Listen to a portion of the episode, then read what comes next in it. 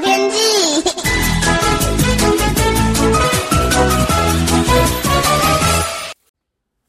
各位听众朋友好，我是彭启明。今天持续是东北风的天气，北部东半部早晚比较凉，低温大概十六到十八度，空旷地区低温十四到十五度。白天的时候呢，南北的温云量呢相差蛮大的，相对的温差也蛮大。预计今天中午的高温，北部大概是二十一到二十二度，中南部呢可以到二十六到三十度。那类似的天气呢会持续到礼拜三哦。那周四、周五两天呢，其实风向呢就慢慢转为偏东风，北部回温转晴会比较明显，有机会到二十四到二十六度。不过呢，转为偏东风，东半部云量会略多，容易有些偶阵雨。只要是吹东风，地形发展起来的局部雨势，西半部呢会较为晴朗也稳定哦，反而要注意大气稳定，污染物扩散不易，空气品质呢可能会略转差哦。那周五晚上开始呢，另外一波东北风报道，北部东半部再度转凉降温，也会变得较为阴沉。预期呢，有波锋面的尾巴会掠过北台湾，呃，影响呢不若上周六这么的显著。那这波呢会持续到周日，要到下周一才会减弱，再转偏东风。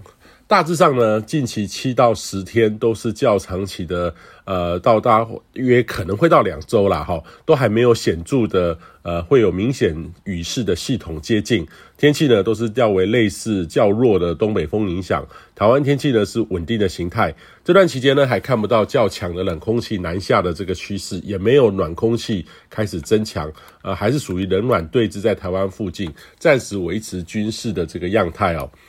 那从这个去年底开始到今年初，其实台湾的西半部都缺乏降雨导致的缺水窘境，在这个春雨本来就偏少，气候预测也偏少下，相信未来这几个月会是一个很大的隐忧哦。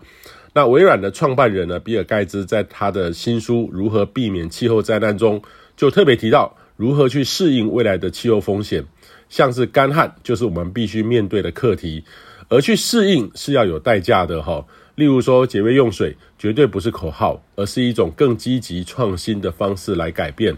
我们的的确呢是还有一些进步的空间，因为这个身为消费者呢，可以做的事真的也蛮多的。例如说，我们可以告诉市场，我们需要低碳的方案。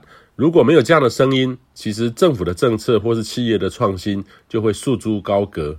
政治人物看不到选票，永远都是理念哈，企业也是一样。这些呢都是我们可以努力的。